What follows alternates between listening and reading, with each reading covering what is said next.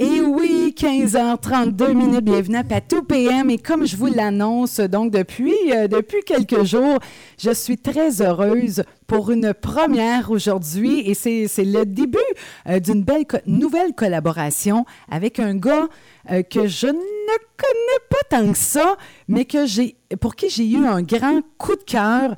donc, la semaine passée, je l'ai au bout du fil. Jérémy Parent, allô? Bonjour, Patricia. Hey, c'est, c'est vraiment tellement un beau jour. J'avais, j'avais hâte, en fait, tu l'as dit, euh, tu, tu, l'as dit hein, depuis euh, jeudi dernier, en fait, notre première rencontre en vrai, parce que je te connaissais via les médias sociaux. Oui. Euh, mais ce coup de cœur-là, tu, en fait, que tu signifies, sache que je l'ai eu fois mille à ton endroit pendant le même live. Là. Alors, on était dû. On, était vraiment dû. C'est drôle, c'est ça que euh, j'ai toujours dit, hein, que Jannick Anctil, il réussit à, mettre toujours, euh, à, faire faire des belles rencontres. C'est fou, moi, le nombre de personnes, de belles personnes que j'ai rencontrées euh, grâce à Jannick. Et tu en fais partie et on va collaborer ensemble. Donc, tous les lundis, mais là, Jérémy, écoute, pour que les auditeurs, les auditrices euh, euh, te connaissent plus, écoute, tu as fait un paquet d'affaires. Euh, bon, tu as été directeur hein, du domaine bleu lavande, directeur général de la fête des vendanges Magog Orford. Tu as été également directeur général à la Chambre de commerce de Manfred Magog. tu es auteur, conférencier. Écoute, c'est... nomme-les écoute, là, aujourd'hui même, que fais-tu, Jérémy Parent?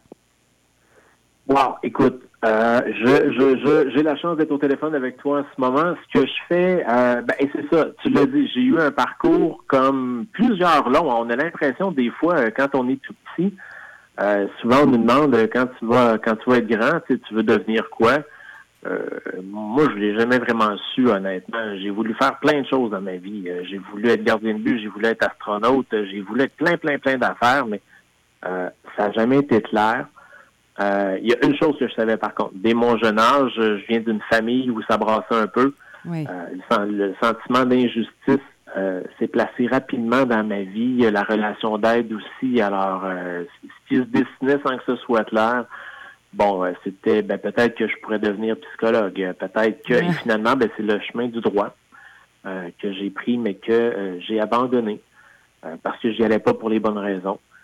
Et à travers tout ça, honnêtement, du moment où mon cursus universitaire s'est terminé, ben là, c'est devenu le parti puis le vrai. Là. Hmm. Alors, des, des bancs de la faculté de droit de l'Université de Sherbrooke, euh, trois semaines plus tard, euh, j'étais de retour chez mes parents sur la rive sud de Montréal et je commençais un chiffre de soir dans une dans une shop de tapis où euh, ma job c'était de rouler des tapis puis de le faire égal. C'était ça c'était mon défi de la journée pour 8 piastres de l'heure. Ah là là.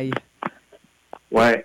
Mais, mais, mais tu vois, tout ça m'a relancé, j'ai rebondi. Euh, de la shop de tapis à un moment donné, bon, on en a tous dans nos régions, euh, des carrefours jeunesse emploi. Euh, Les auditeurs doivent connaître l'organisme. Et oh que oui, ben oui. Bon, ben tu vois, j'étais j'étais client assidu, moi, du Carrefour Jeunesse Emploi de mon coin à Boucherville. si c'était pas à chaque jour, c'était presque ça. J'allais faire un tour, j'allais voir les offres d'emploi, j'allais jaser avec les conseillers. Puis euh, à un moment donné, la, directrice générale m'a dit, tu sais, Jérémy, euh, nous, notre réalité dans les organismes même non lucratifs soutenus par le gouvernement, ben c'est que euh, on reçoit une subvention, puis si à la fin de l'année, on n'a pas tout dépensé, ben souvent on est amputé l'année d'après de l'argent. Fait qu'elle m'a dit, j'ai l'équivalent de trois mois de salaire à t'offrir. Est-ce que ça tente d'épauler la personne qui travaille aux communications? bon, honnêtement, j'ai toujours bien parlé. Ben oui. J'ai toujours bien écrit, mais j'avais aucune formation, mais pas du tout. Euh, dans ce domaine-là, puis elle m'a dit, ben, sais-tu, honnêtement, c'est trois mois, fait que c'est pas compromettant pour toi. Au pire, au mieux, tu vas apprendre, puis moi, ben, je vais avoir dépensé mes sous. le deal était pas trop dur. Non, non, non. Et puis finalement, ben, le trois mois, euh, après deux mois, la responsable des communications est partie. Euh, alors, ce qui devait être un contrat de deux mois est devenu un poste en plein. Et puis là, ben, rapidement, je suis rentré dans le monde des communications. J'ai décidé de prendre en charge le volet de démarrage d'entreprise parce que je tripais sur des entrepreneurs. Et il nous arrivait, euh, ils nous arrivaient avec des étoiles dans les yeux, ce monde-là. Puis je me disais, mais comment ils font pour triper si fort? Oui, oui, oui.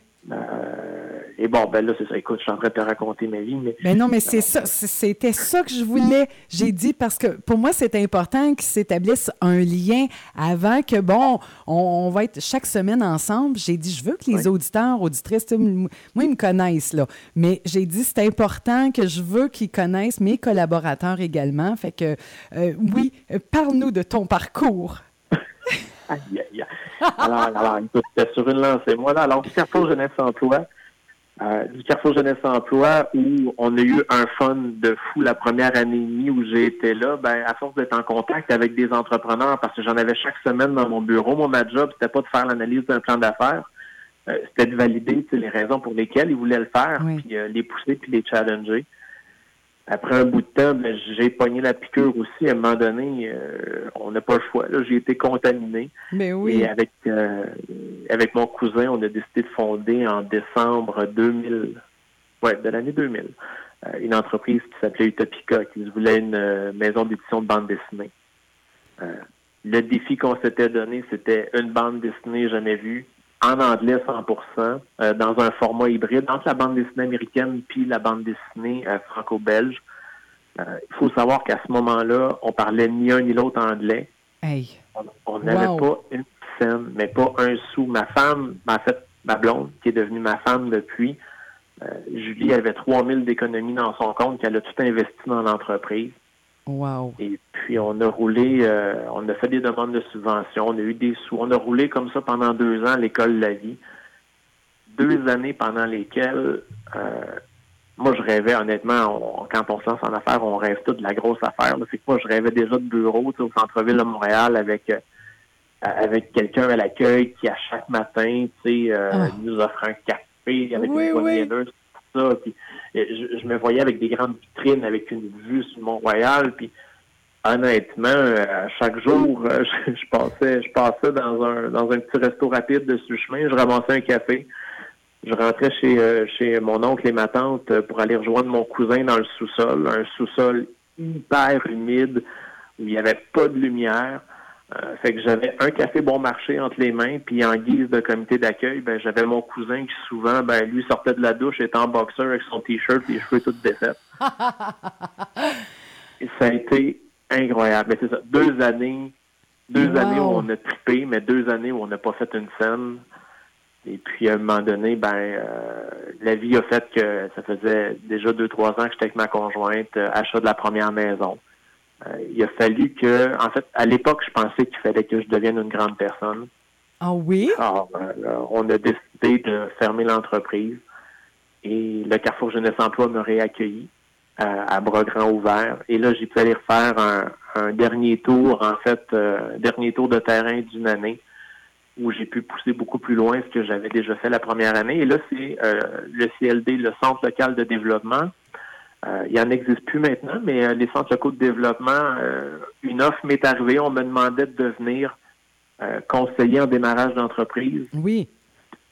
bon, là, le syndrome de l'imposteur, moi, il m'a suivi toute ma vie jusqu'à jusqu'au mois de novembre passé, ce syndrome-là. Là. ça, c'est fou, hein? Et c'est, c'est oui, oui, c'est mais c'est souvent quand on est le plus humble et le plus transparent qu'on se sent le moins à notre place et pourtant. Parce que, ben, tu sais, puis en fait aussi, parce peut-être parce que tu as un parcours atypique. Tu as, vraiment, écoute, là, tu sais, depuis tantôt, j'ai encore ton image, là, tu disais, tu roulais des tapis, puis ton défi de la journée, il fallait que le tapis soit droit. Tu sais, fait que, tu sais, je trouvais ça super imagé. Puis, euh, bande dessinée, tu parles pas en anglais avec ton cousin. Écoute, c'est vraiment, c'est super intéressant puis surtout inspirant ton parcours. c'est pour ça que je suis contente vraiment que tu nous partages ça. Ah, écoute, et, puis honnêtement, peu importe où sont les auditeurs actuellement, c'est qu'ils soient dans leur voiture, qu'ils soient au boulot, qu'ils soient à la maison, euh, honnêtement, le matin, on se lève, on se regarde dans le miroir, puis on a l'impression d'être unique, mais on est tellement tous similaires à quelque part. C'est le syndrome de l'imposteur, moi, qui m'a suivi, mais qui, honnêtement, à chaque fois, je réussissais à passer par-dessus. Alors, tu vois, du centre local de développement où je suis arrivé euh, et on me demandait de faire de l'analyse financière, j'avais jamais fait ça. Fait que j'ai pris un cours à distance. Wow. J'ai même pas fini le cours. Du moment où j'ai eu mes cahiers, j'ai eu ce qu'il fallait que je comprenais c'était quoi la différence entre l'état des résultats, le bilan, que j'étais capable de faire mes ratios. Euh, j'ai commencé à faire de l'analyse. Puis le contexte politique à l'époque a fait qu'en 18 mois, je suis passé d'analyste de, en démarrage d'entreprise à analyste sur les fonds de croissance et après ça, on me donnait des mandats de redressement puis de recherche et développement. on m'a donné la coordination des services et j'ai fini comme directeur euh, général par intérim euh, au bout de deux ans. Wow! Ça a été... ouais, ça a été une vitesse de croisière là, incroyable, là, je veux dire. tu pars, euh, je veux dire, dans, un peu dans, l'inconnu, puis tu, tu apprends. en fait, j'absorbe, j'absorbe. Puis, moi, mon, mon, université, honnêtement, je me rends compte que ça aurait été la vie. Tu sais, souvent, on nous dit qu'à l'école, euh, on, nous apprend des leçons et, après ça, on peut mettre en pratique. Ben moi, c'est la pratique qui, qui, a fait que j'ai appris. Oui. Et vois, du CLD où j'étais DG par intérim, ben, j'ai accédé à mon premier poste de direction générale dans le Bas-Richelieu quelques mois plus tard. J'ai fait un mandat de trois, euh, de trois ans. Et parce que ça, ça m'a toujours coloré aussi. On m'a toujours donné des mandats difficiles, ou en fait, où j'ai toujours accepté, où la vie m'a emmené, mais c'est souvent des mandats de redressement, des mandats de consolidation. C'est des mandats où euh, ça veut dire que j'héritais d'organisations euh, qui, étaient fragiles. Quand je suis arrivé à Sorel, c'était ça. C'était une organisation qui pivotait, ça allait vraiment pas bien. Euh, au bout de trois ans, ben toi qui es dans le domaine culturel, tu vois, à Sorel, ils ont le festival La Giblotte. Oui, j'ai déjà ben oui, j'ai déjà entendu parler de ça un, énorme festival. Mais au moment où je suis arrivé à Sorel, le festival avait quitté le centre-ville parce qu'il y a eu une chicane avec les commerçants là-bas euh, sur la gestion de la bière. Puis tout était compliqué. Alors, le centre-ville allait pas bien. Le festival La Giblotte allait pas bien à l'extérieur du centre-ville. Euh, et j'avais une organisation, j'avais pas de ressources financières, j'avais pas de ressources humaines. Et à un moment donné, je suis allé voir les commerçants. J'ai fait le tour des commerçants du centre-ville. Et je leur ai dit, les copains, euh, nous, on peut pas survivre sans le festival, puis le festival ne peut pas survivre sans nous. Euh, on avait beau nous démontrer de l'ouverture, le festival en, en avait pas. Alors, ce que j'ai fait, euh, c'est que je suis parti de zéro et je leur ai dit, ben, on va, on va leur montrer qu'on est capable.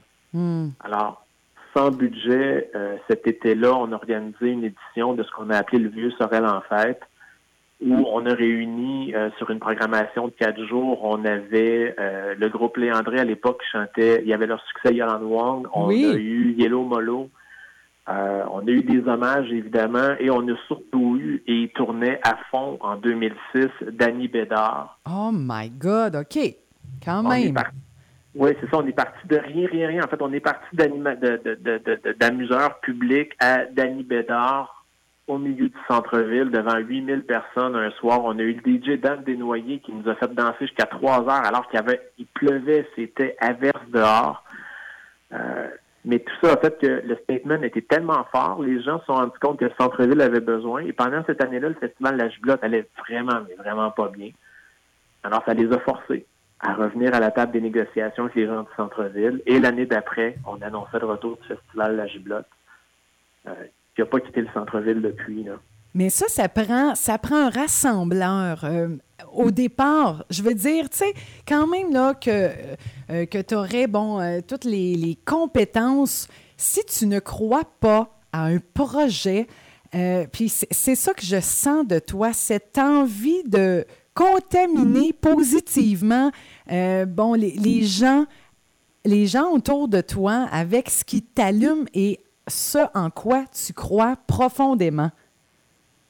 Et tu vois ce en quoi je crois le plus profondément. Le et là, je m'en suis rendu compte dans les derniers mois, depuis novembre, j'ai lancé deux livres, mais oui. dans le processus, là, ce que je me suis rendu compte, c'est que le fondement de tout ça, de tous les mandats que j'ai réussi, euh, les sous n'ont jamais eu d'impact dans le processus. C'est toujours les humains. Alors, souvent dans les organisations, c'est ça, j'avais pas d'argent pour payer des, des, des, employés ou bien les payer à la hauteur d'eux. Ben, alors, je travaillais avec eux, je prenais des gens souvent qui n'avaient pas d'expérience ou j'allais les chercher ces bancs d'école.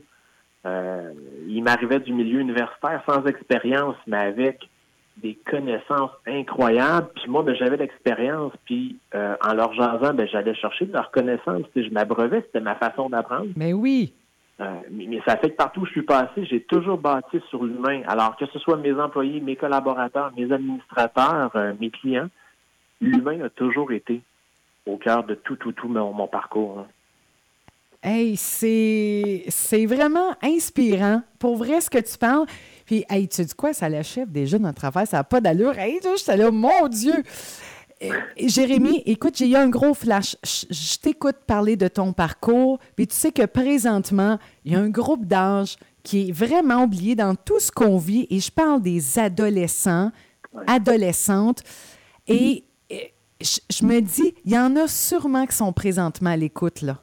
Euh, qui sont peut-être, je sais pas, ils viennent peut-être de finir de travailler, il y en a peut-être qui sont à la maison, puis bon, les parents sont peut-être en voiture, je sais pas trop, mais qu'est-ce que tu aurais envie de leur dire avec le parcours que tu as, avec tout ce qu'on vit présentement?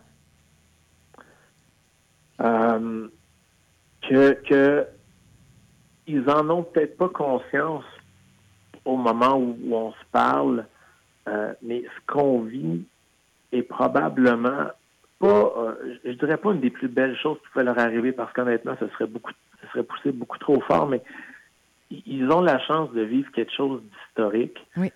Euh, et honnêtement, là, 99,9% des gens là, fonctionnent actuellement ou fonctionnaient sur le pilote automatique. Le métro boulot dodo, ben, c'était la même chose pour les étudiants. Moi, j'ai une adolescente de 16 ans à la maison euh, et un garçon de 13 ans.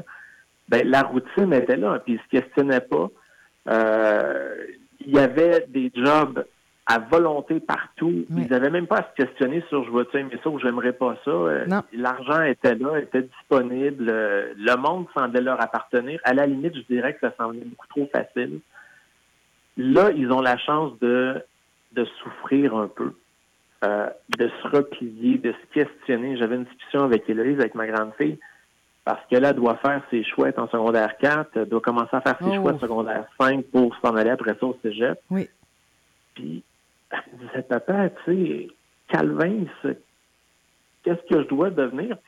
Et puis je lui ai dit, tu sais, chouette, à la toute fin, ce qui va compter, là, c'est pas ce que tu as été, mais c'est qui tu as été. Alors toi, là, sans penser au salaire, aux, perspectives d'emploi, puis blablabla, puis blablabla, parce qu'on le voit, de toute façon, ça prend une crise pour toute sacrée de bord. Tu sais, des gens qui ont des, des, emplois que, malheureusement, souvent n'étaient pas très valorisés, par exemple, commis dans une épicerie actuellement, ben, deviennent des travailleurs essentiels. Oui, oui. Alors, on ne sait jamais de quoi être fait, de, quoi va être fait demain. Et ce qui est sûr, par contre, c'est que peu importe ce que tu vas, euh, le domaine dans lequel tu vas étudier, l'emploi que tu vas occuper, tout ça, ben, il y a une affaire qui va te suivre toute ta vie, puis c'est quitter, là. Alors, mm. qu'est-ce qui t'habite toi? Ils sont où tes forces, sont où tes valeurs? Mm. Euh, et puis, c'est ce que je disais à ma grande, je dis, c'est pas important ce que tu vas être, c'est qui tu vas être. Alors, toi, tu décides que tu vas être quelqu'un qui va aider les gens, qui va communiquer, qui va inspirer, ben euh, peut-être que des communications deviennent une voie intéressante. Mais en même temps, on peut très bien inspirer des gens et communiquer dans un poste technique ou en étant scientifique. Oui, oui, c'est ça. Euh, il faut repartir, je pense, de qui on est plutôt que regarder ce que la société veut nous. Parce que j'en parlais encore aujourd'hui, j'ai dit on a tous, on vient tous au monde avec un don euh, euh, qui, prime sur peut-être bon, nos, toutes nos forces. Puis j'ai l'impression, j'en parlais avec ma collègue euh, un peu plus tôt aujourd'hui, puis j'ai dit la vie, c'est pareil comme si la vie, en tout cas de la manière que moi je la vois avec mes expériences, c'est pareil comme si on, a déjà comme un peu une voie tracée. Tu sais, il y, a nous sur la case départ, puis c'est pareil comme si tout droit, là, très loin, c'est ce qu'on devrait faire de notre don. Puis, bon, au cours de la vie, hein, on prend des branches, on débarque la fameuse ligne, mais il y a toujours un événement, pow, qui nous ramène, un quelqu'un euh, qui va nous ramener toujours pour nous réaligner où on devrait aller avec notre don. Oui pas si tu vois ça, toi, de même, là, tu sais, avec ton parcours aussi, là, dire, regarde, ça a pris du temps, puis euh, des années. Ça, a pris, ça a pris du temps, ça a pris, ça a pris plusieurs détours. Euh, mais tu vois, et là, je sais pas combien de temps on a devant nous, tu sais, parce que je vais pas me lancer dans une grande histoire, on va s'en garder sinon, mais ce moment-là, moi, il est arrivé en 2013. Tu sais, le moment où, le, le moment du grand réalignement, là. Oui Euh, j'étais, je, terminais, j'étais sûr, j'étais à quelques semaines de terminer mon mandat de directeur à la Chambre de commerce ici à Magog. Euh, je venais de traverser une période électorale euh, à Magog. Je m'étais présenté comme conseiller municipal dans mon quartier contre la doyenne du conseil, une femme qui était là depuis 20 ans. elle m'a fait mordre la poussière. J'ai eu un fun fou. Ça a été un exercice d'humilité incroyable. Mais en 2013, on recevait le conférencier Sylvain Guimont. Oh oui, le docteur Guimont.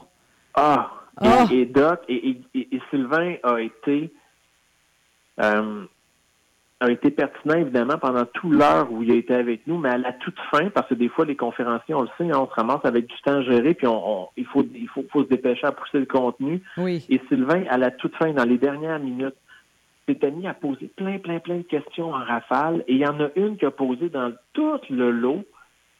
Euh, et elle était toute simple, c'était une mise en situation, puis je me suis approprié maintenant, puis je m'en sers partout. Mais c'était une question qui était toute simple, qui disait à votre retraite, euh, quand tu vas être assis dans ta chaise berçante avec tes petits-enfants sur tes genoux, qu'est-ce que tu vas leur répondre quand ils vont te regarder avec leurs grands yeux remplis d'admiration puis qu'ils vont te demander Grand-papa, hein?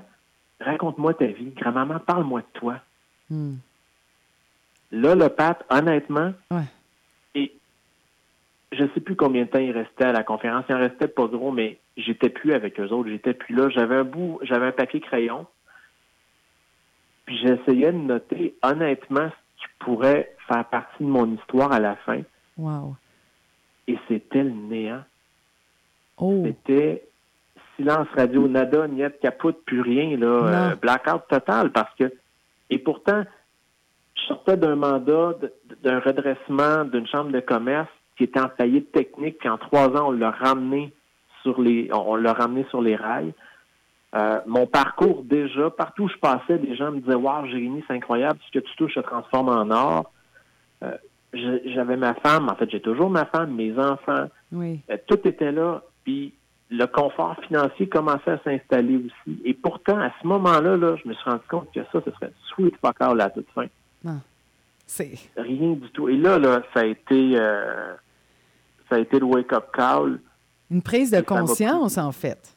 Pardon? Une prise de conscience. Tu dis, oh my God, qu'est-ce que je vais leur répondre? Imagine c'est effrayant, là. Puis, c'est clair que j'aurais pas le goût de raconter à mes petits kids à ce moment-là ben, combien je gagnais par année ou, euh, quelle maison j'avais eue ou combien de fois j'avais eu de ma face dans les journaux. Ça avait juste pas de bon sens, mais déjà de pas savoir ce qu'on veut dire, c'est quelque chose. Maintenant, il faut trouver ça va être quoi notre message. Puis, puis après ça, une fois qu'on l'a trouvé, ben, on s'en va où avec cette histoire-là, tu sais? Oui. Ça, ça m'a pris euh, ça m'a pris trois ans. à partir de ce moment-là. Wow! Euh, ça a comme mijoté un peu, là, comme, pareil comme si tu avais mis ça d'une mijoteuse, puis à, à, à, l'eau, puis ça l'a mijoté. Quel... Mais là, je suis certaine que là, là, vois-tu, c'est pour ça que je voulais tellement, j'ai dit, il va, il va semer des affaires magiques là, de ces rencontres-là. Jérémy Parent, je suis certaine que présentement, il y a plein d'auditeurs qui, sont là, qui, écoutent peut-être moins, là, parce qu'ils se demandent et s'imaginent avec leurs petits-enfants, parce que tu viens de semer justement une graine, comme le docteur Sylvain Guimont a fait. Exactement. C'est ça qui est tripant de la radio, c'est euh, des échanges, des on, on, pense, on réfléchit ensemble, puis des fois, bon, à force de, discuter, tu fais comme Oh my God. Tu sais, même moi, là, ce soir, là, ce que je vais faire, je, vais, je vais me voir grand-mère avec des petits-enfants. Puis c'est ça que ça fait.